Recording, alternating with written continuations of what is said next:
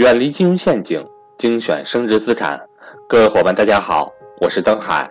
在价值投资的道路上，让我们一同前行。下面开始我们今天的分享。今天我们从解读关于财商的一本畅销书《富爸爸穷爸爸》开始，引出我们的三维财商。为了给大家备今天的课呢，我翻出来了我在二零零零年九月份买的《富爸爸穷爸爸》这本书。我这本书呢，已经在我的书柜里保存了十八年的时间了。由于呢，嗯，大学毕业之后在北京的这种北漂生活吧，颠簸流离，搬家搬了很多次，但是这本书一直都没有遗失掉。可想而知啊，它在早期对我的财商启蒙。是有非常重要的作用的。我拍了一张照片啊，关于这本书的出版时间，放在了我们的文字版的页面里。大家一会儿感兴趣的可以去看一下。那《富爸爸穷爸爸》这本书，如果用一句话来概括它，能给你带来什么价值的话啊，我觉得用一句话就可以了，那就是富人就是不停的买入资产。那穷人和中产阶级呢，就是不停的买入负债，长此以往，富人就变得越富，穷人就变得越穷，中产阶级呢就容易陷入财务的这种漩涡当中。所以，如果说老师，那这本书如果我没时间看，你给我一句话讲一下，看完这本书能收获什么呢？那我觉得最直接的一句话就是这句话了：富人之所以成为富人，就是他不停的买入资产。穷人之所以成为穷人，就是他一生不停的在买入负债。那中产阶级呢，也是一生买入负债，所以呢，陷入这种债务漩涡当中不能自拔。这就是总结这本书最核心的一条价值吧。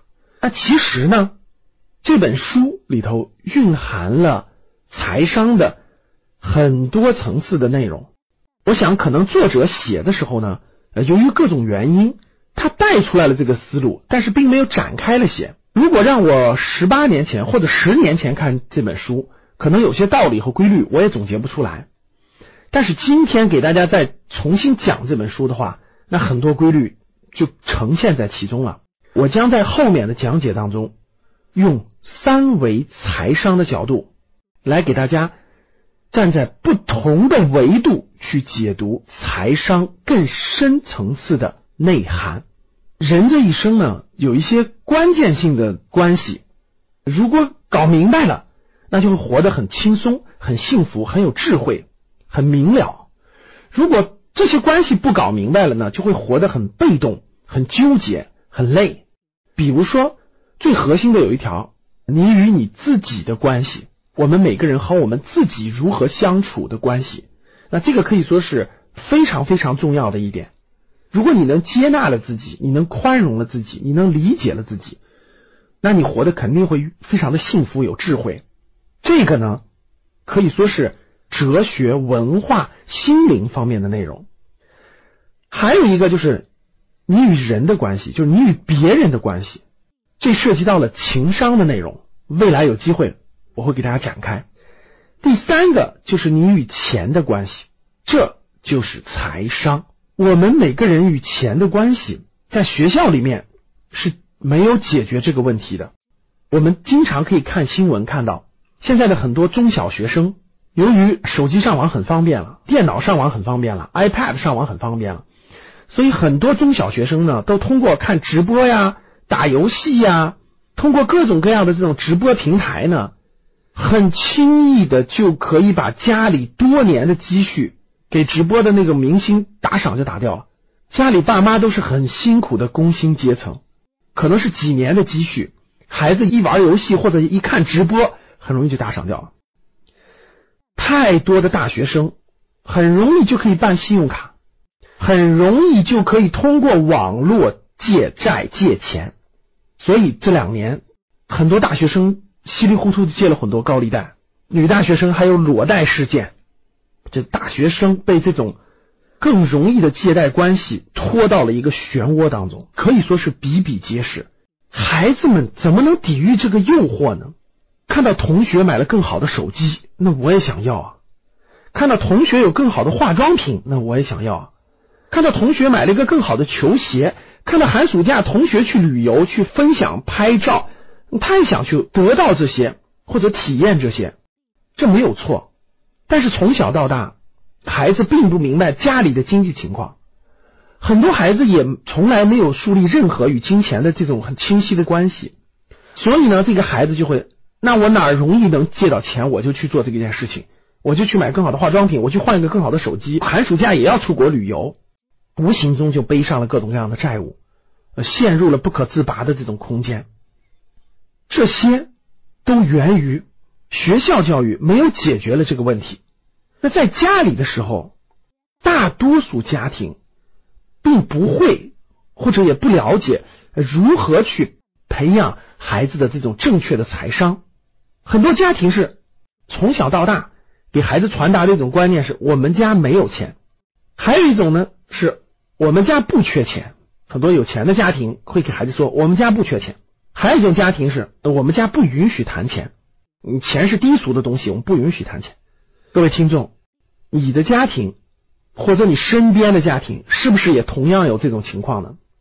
你的家庭属于我说的哪一种呢？第一种，我们家没有钱。当一个孩子从小到大，家里的父母传达的这种家里的文化，家里与这种钱的关系的文化，就是我们家没有钱的时候，那这个孩子很容易形成一种价值观，就是啊，我上学读书的目的和动力就是去赚钱。这就会成为他的动力，特别是会成为他青年早期时期的一种动力。父母从小到大就跟我说，我们家是穷人，我们家没有钱，所以呢，会给他一种，哎呀，我一定要学习好，我一定要出人头地，我一定要去多多的赚钱。这个大家发现没？有一个伏笔啊，赚钱成为他的核心的目的，这里面是有很多问题的。如果他把赚钱作为了第一目标，那未来将会出现什么问题呢？第一个。当他赚钱的过程中，他就极有可能丧失掉边界，丧失掉道德，丧失掉很多原则性的东西。第二，有一天他赚到了钱的时候，他很快会陷入一种迷失状态。我今天已经不缺钱了，那我活着到底还是为什么呢？这种情况在我们格局的过往的学员当中，可以说一些中高净值的学员当中，非常非常普遍的现象。也可以说是代表了中国过去从一穷二白到改革开放到今天三四十年的变化当中，一代人带来的都普遍的一个现象。第二个就是我们家不缺钱，那从小到大家里的这种财商教育的文化是我们家不缺钱的时候，会造成一种情况，这个孩子呢，家长的想法很好，对吧？孩子，我们家不缺钱，你不用考虑钱的问题。啊，你可以培养你的兴趣啊，培养你等等很多的东西。另一方面呢，这个孩子就会养成一种啊，既然我们家不缺钱是吧？那我就不用挣钱了。那现在社会上大多的事情用钱不都可以解决吗？那我就不用挣钱了。这样他就失去了学习的动力和奋斗的动力。欢迎想跟赵正宝老师系统学习财商知识的伙伴和我联系，我的手机和微信为幺三八幺零三二。六四四二，爸妈说：“孩子，你要好好读书呀。”爸妈，我为啥要读书呀？你们不是告诉我了吗？我们家不缺钱，我未来也不缺钱，我就找不到我为什么要学习的动力啊？那同学们都在学习，他们学习的目的是为了赚更多的钱呀。我今天已经解决了，我干嘛还要这么辛苦、这么拼搏、这么努力去学习呢？